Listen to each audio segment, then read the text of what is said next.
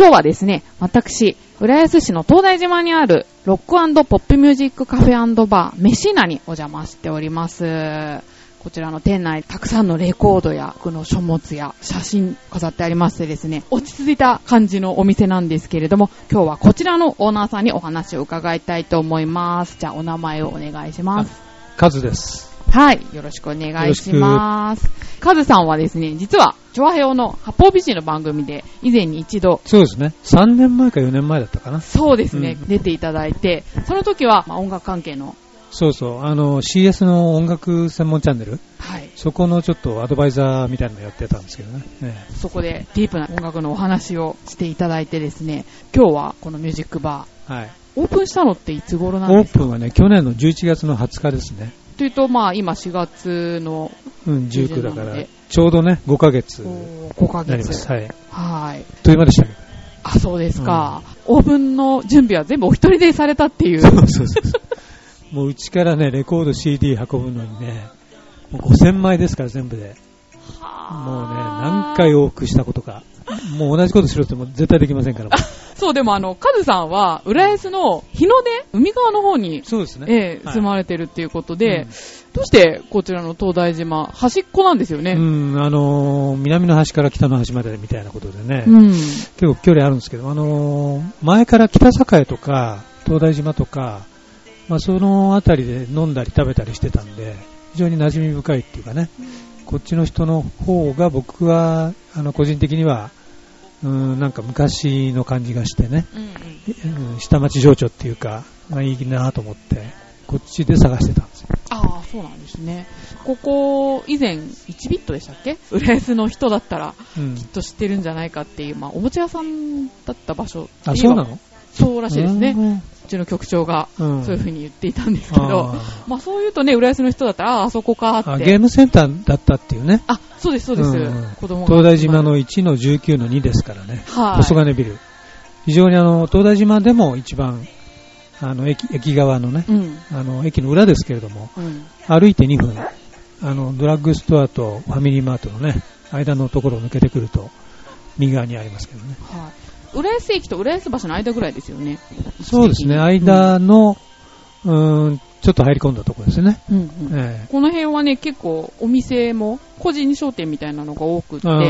うん結構楽しめるんじゃないかなとうんうん思うんですけれども。じゃあ、お店、ミュージックカフェっていうことですけど、今も BGM に、ええこれはハワイアンね。ハヤうんン流れてますけど、こちらのお店のコンセプトっていうのは、あのー世代を超えて、やっぱり僕なんかもやっぱりビートルズを見に行ったんですけど、実はね、武道館。そのチケットと今、ここにね、パンフレット飾ってありますけれども、えービートルズジェネレーションから今の若者まで誰でも、まあみんな共通して言えるのは音楽が好きな人が多いと。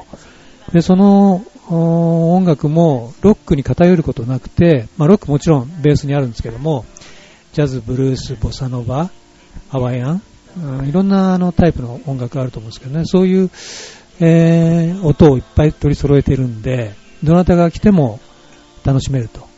で、リクエストもできるということですね。そういう広い意味でのポップミュージックっていうかね、それをあの、うん聞いていただこうということで開けました。はい。カズさんあの音楽関係のお仕事されてましたけど、その辺のジャンルっていうのは、うん。あの、それがあの営業反則って言って、うん。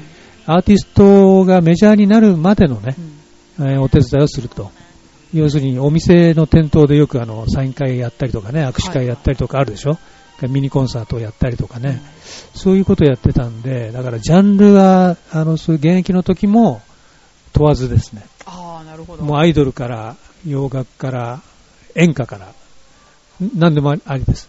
お店にカズさんの音楽のお仕事をしていた時代のはいはい。アルバムとかも、ええ。はい置いてあるんですけど、これね、自由にそうですよね。ええ。閲覧できるものでですね、いろんなアイドルとか、あの、日本のロック、えー80年代がね、中心だと思いますけれども、いや、これはね、ほんとちょっと誰が見てもここ。こでは言えない。そうですねあ。の見に来ていただければわかる。え、はいここのアーティストがね、レコード店回って挨拶してるの？みたいなね。そうなんですよね。だから売れるまでだから余計に知らない顔が、ね。うんあの見れてるっていうことでね、その時のお話なんかもね、うん中津さんしてくれますのでね。はいねあとは、こちらもう一つね、チケットのアルバムも。ああ、コンサートチケットですね。はい。これもお仕事で行かれたものなんですか？仕事もありますけれども、結構あの、やっぱり僕自身が好きなあーライブに行った時のうん。チケットが多いです。もう音楽業界の神様って言われるような、うん超一流の方の、もうコンサートチケット。そうですね。例えばボブ・ディラン、ね、この前来ましたけども、ボブ・ディランの最初の初来日のチケットとか、辛い日ですよ。ねこれにエアロスミスも初来日。ちなみにこの時っていくらぐらいだったんですか？この頃はね、3900円とうわー、か、3900円。あとロッドスチャートね。ロットスチャートですこよ。れもチケットがすごはいくデザインがね、かっこいいんですけどね。そう、女性の写真みたいなうんね。これで3800円。あと、エリック・クラプトンね。これも初来日の時、えーそれから2年目、2回目も行ってますね。これは何年？何年になるんですか ?1974 年ですね。?74 年。いや、生まれる前です、ね。3000です。はあ。あとはやっぱり、うんまあ、さっきちょっとお話したビートルズね。はいチ。ケット、それからパンフレットもありますんで、うん。あとはベンチャーズ、僕らの世代ではね、テケテケっていうか、うん、そういうあの、表現をしてましたけども、ベンチャーズの、お初来日公演。うん。これがね、チケット見たらね、800円ですよ。えー、すごい。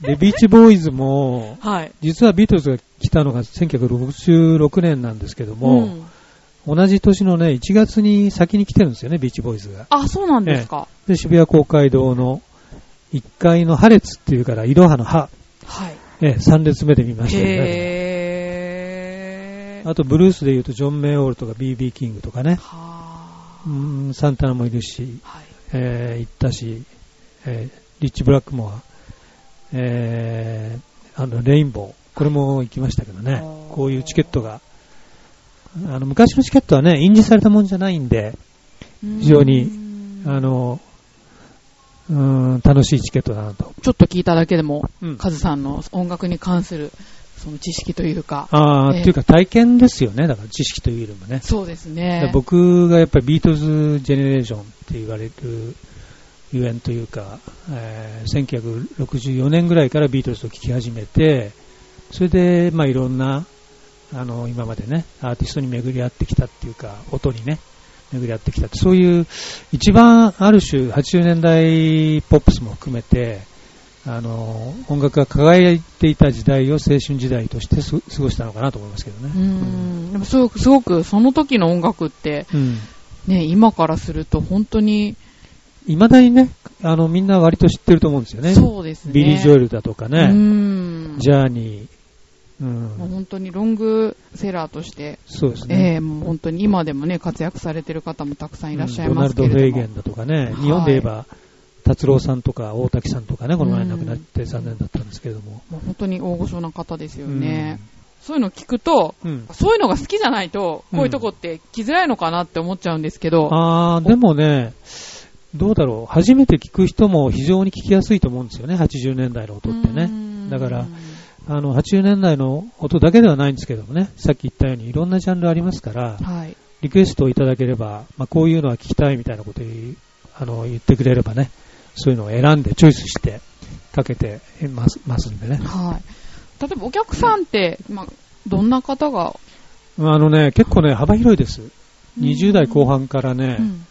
えー50代かな、うん。働き盛り後半というか、あの、いろんな、あの、年齢層の方がいらっしゃいますね。このお店で、カズさん的にはお客さんにどういう楽しみ方してもらいたいとか？まあ、ゆっくり、ゆったり、まったり、非常にあの、僕の部屋に遊びに来てくれてるって感じだと思うんですよね。あーお店の雰囲気がはいはいはい。お店というよりもなんか部屋っていう感じだとそうですね。調和表の方でも、洋一郎さんとか、まゆっちょとか、はいはいええあの、遊びに行ったって、うん来てもらってうんええ言ってましたけどね。居心地がいいって二人とも、ね、言ってたんでね、まあ私もそう思います。はい、なんともね、落ち着く感じの雰囲気で。はい。そもそも、うん。カズさんはどうしてお店をやろうと思ったんですか？うん、さっき言ったようにね、あの、CD、LP で5000枚、うん知らないうちに集まってしまったというかね、はい。それをやっぱり、一枚一枚が非常にね、あの、思い出深いっていうか、うーん。まあ、それを、おいいものをやっぱりきみんなに聞いてもらいたい、知ってもらいたいアーティストをね、そういうことだった、そういう場になればいいかなと思って、オープンしました。CD5000 枚って全部記憶にあるんですかちゃんと？ないですね。保存も大変だと思うんですけど。うんだからうちとね、倉庫にね、わ分けてね、置いてあったんだけどもね、いやー。久々に合体して、ちょっとまだ全部整理ついてないんで、探さなきゃいけないことが多々あるんです。そうですよね。ここに置いてあるだけでもどれくらいなんですか？ここに今5000枚ぐらいありまあ、すよ。5000枚あるんですか、うんここに。うんへー。あ、じゃあ、こっちもあるしね。あ、本当だ、うん出入り口と、うんあと奥と、うんまたその手前にもロッカーがありまして、はい音楽に、囲まれたお店っていう感じなんですけど、実際どうなんでしょう今、お店の経営って。ね、だってカズさん、もともとは全然違う、うんうんお店を経営してる人じゃなかだったわけからね、じゃないですか。難しいです。はっきり言って。非常に厳しい。定年退職されて、うんお店を。出したっていう形なんでね、本当に、それまでのうん。ね、その、お店に対するノウハウもなかった中、まあ、うん要は素人の方がね、出したっていうことですもんね。すごい思い切りましたよね。思い切りすぎましたね。一番の動機はやっぱりその、曲をいろんな人に聴いてもらいたいっていう。うん。あとアーティストを知ってもらいたいというね。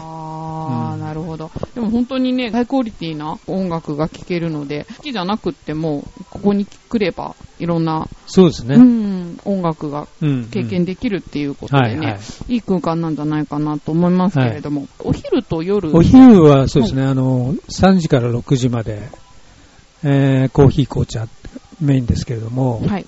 夜はウイスキー中心で、あのーまあ、シーバスリーガルの水ならっていうのがね、これおすすめなんですけれども、うん水なら？水ならのあの、木のね、樽に入れて、はい。香り付けして、それから出荷するんですよね。非非常にあの、これがね、あのー香りが良くて、喉、喉越しが良くて、うん、あの、飲みやすい。日本人のために作ったウイスキーなんですよ。シーバスリーガルがね。あ、そうなんですか。うん日本しか売ってませんね、これ。えーそれとあと、竹鶴、これはあの日課のウイスキーなんですけれどもう、ん12年、これがね、もうね、製造中止なんですよ。これは何本かまだあるんで、うん早もん勝ちってことでね。ああ、なるほど。それから、バーボンだったらレベッカね。うんこれも非常にあの、美味しいウイスキーですのでね、うんえーお楽しみいただけると思います。カズさんはバーテンとしての修行というか、ないです。ないです。もうじゃあ、独学でウイスキーを。うん、あの、バーで、あの、バーテンさんのやってるのを見ながら、あこうやるのかなみたいなことで。ご自分の経験で、そうですね。もともとじゃあウイスキーが一番お好きなんですか、はい。そ何でも飲みますけどね。だからうちも日本酒も、あの、焼酎も置いてありますから、まあじゃあ、一番カズさんの好きなウイスキーがうん。一番種類もそうですね。はいはい。なるほど。はい。私ちょっとお酒飲めないんですけど、うんまあソフトドリンクの方もですね、コーヒーも、あの、浦安の、はい。え、ゆかコーヒーさんのそうです、そうです。ええ地元のコーヒーをはい使っているということで、とってもね、ええあの、美味しいコーヒーなので、そういうカフェとしてのうん楽しみもあるんじゃないかなと。まあ、おつまみも少々ということで、つまみは音楽という。そうですね。基本的にはつまみは音楽ってことで。はい。非常にね、あの、こじんまりした店なんで、カウンター4席のね、テーブル席2席ですから、あの、大人数はね、入れませんから、逆に言えば、あの、少人数で来ていただければ、非常にゆっくりできるかなと思います。ちなみにメッシーナ、こちらの由来は、あの、ロギンさんのメッシーナっていうね、デュオのグループがいたんだけれども、そこの、うん、ケニー・ロギンスは有名ですけども、もう一人ね、ジン・メッシーナって、彼のあ音楽が非常に好きだったんで、昔から、それでその彼の名前から取りました。おー名前も音楽にそうですね。はいはい。場所と詳しいことは、まあカズさんのブログと、ブログの方は、カズパパの昼休みというね、ブログですから、はい、はい。じゃあそちらの方をええこちらにリンクしておきますので、はい興味のある方はぜひ足を運んでいただけたらと思います。ということで、ロックポップミュージックカフェバーメッシーナのオーナーカズさんにお話伺いました。ありがとうございました。こちらこそ、そしてこの街には人の数だけ束ねられた太いロープがある今ていた